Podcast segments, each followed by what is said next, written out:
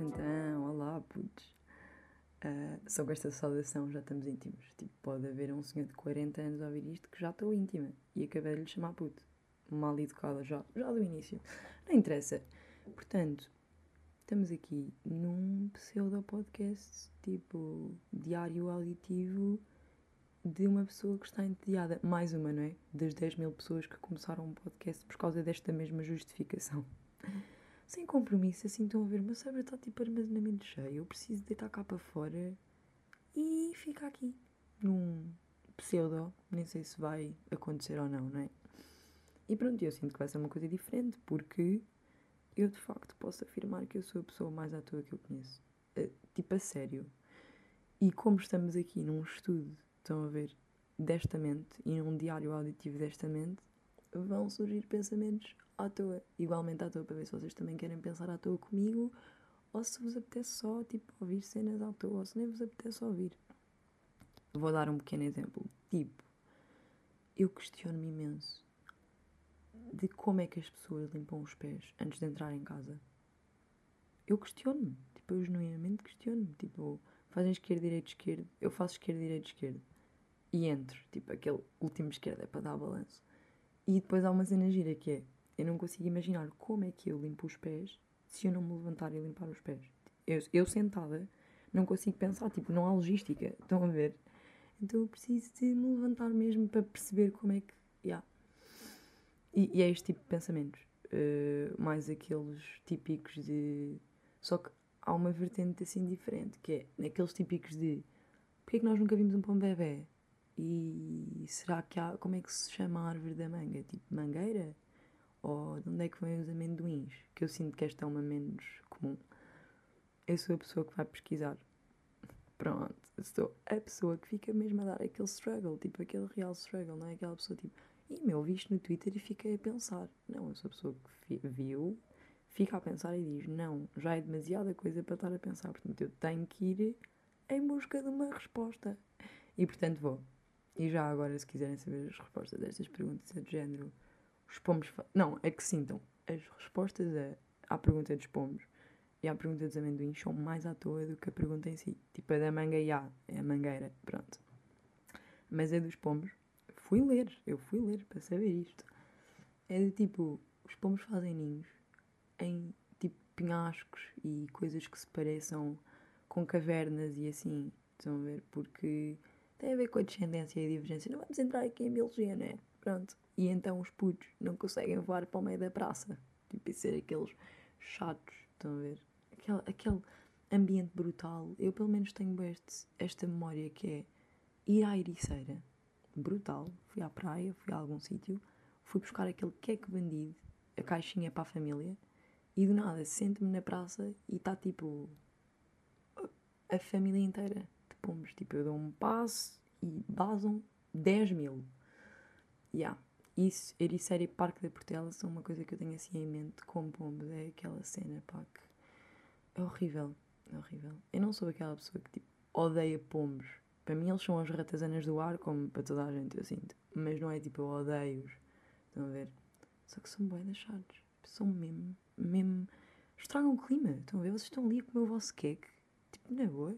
Tipo, oh, são aqueles velhinhos e velhinhas que foram passear à praça com a bengala, sentados e do nada vem tipo o bando, ou já está lá, tipo a achar que aquilo é deles. Não é. Pois é aquela cena de quando se vê um pombo, ter que se olhar para cima, tipo sempre, para ver se estamos em trajetória de cair um cocô em cima de nós. Pá. É horrível, horrível, horrível.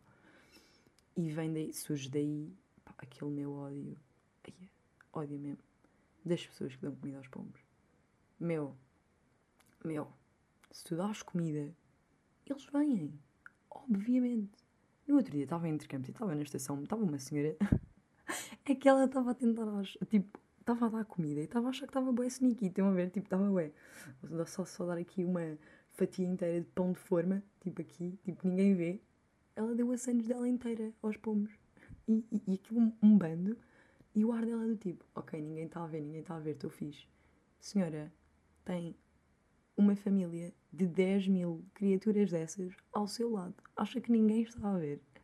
Pá, olhem, eu acho um piadão, mas tenho aquele ódiozinho de estimação, é verdade, é verdade.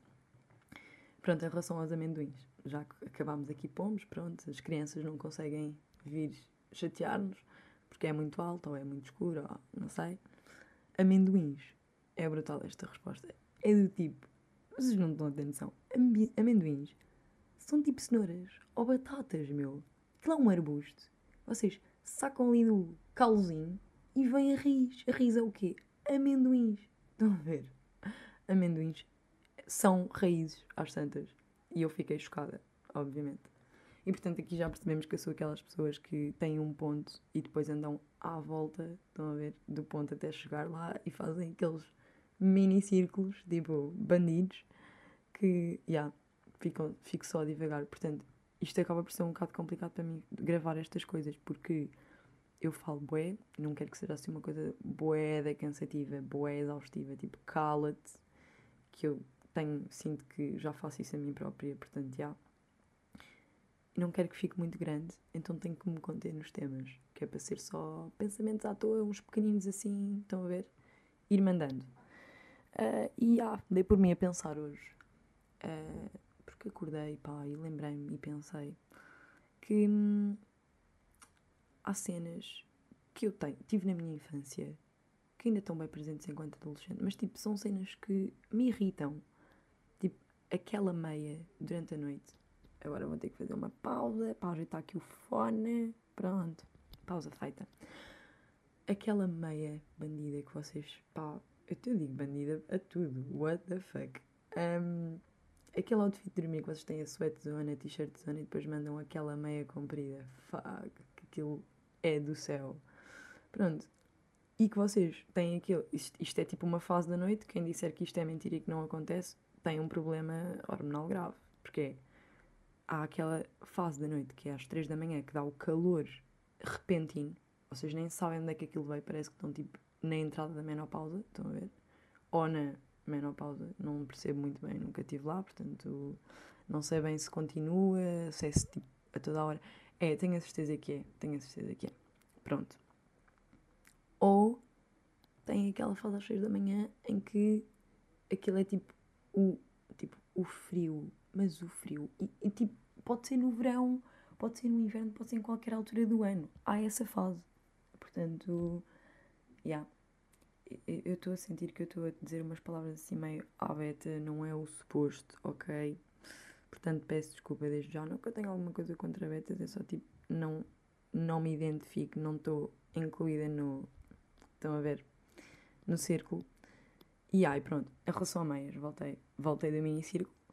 Uh, meias, problema das meias, fica aquela marca tipo na canela que dói, ou aquela abaixo do joelho ali no gêmeo que dói tipo, no dia seguinte. E quando assistiram por causa do calor das 3 da manhã, é aquela típica cena de quando era. Meu, quando era miúda aquilo ainda me fazia mais confusão do que agora. Que é. Que me aconteceu tipo há dois dias. Tirei as meias por causa daquela vaga de calor, estão a ver? E depois às 6 da manhã apeteceu-me voltar a pôr as meias. E tinha uma meia ao pé do pé. E encontrei-a é fácil, né?